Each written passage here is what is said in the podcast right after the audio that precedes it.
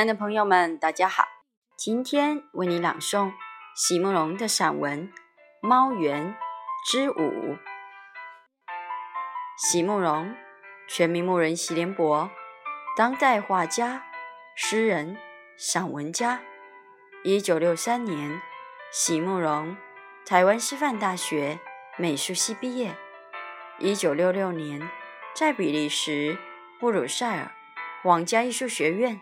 完成进修，获得比利时皇家金牌奖、布鲁塞尔市政府金牌奖等多项奖项，著有诗集、散文集、画册及选本等五十余种，《七里香》《无怨的青春》《一棵开花的树》等诗篇脍炙人口，成为经典。席慕容的作品。多写爱情、人生、乡愁，写得极美、淡雅剔透、抒情灵动，饱含着对生命的挚爱真情，影响了整整一代人的成长历程。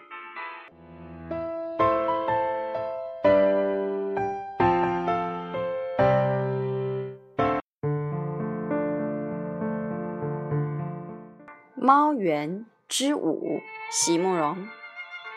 回国好多年，他们也有了自己的孩子。女人没猜错，丈夫也很爱孩子。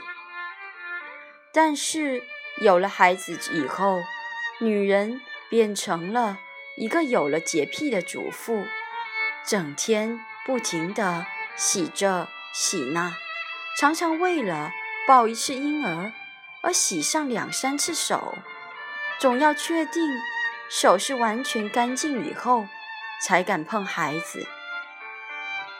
孩子的床一定要没有灰尘，孩子的房间一定要没有虫蚁。猫和狗忽然变成世界上最可怕的东西了。可是丈夫却继续爱他的猫。只是每次她抱一只猫回来，她都会大叫。丈夫只好又送回去。孩子们慢慢长大了，也跟父亲一样爱猫，有时候也跟着他们的父亲向他哀求，留下一两只猫。有一天，在房间里给自己的母亲写信。他听到女儿在向邻居介绍：“这是我们的大咪、二咪，他们还有一个爸爸咪，不常回来。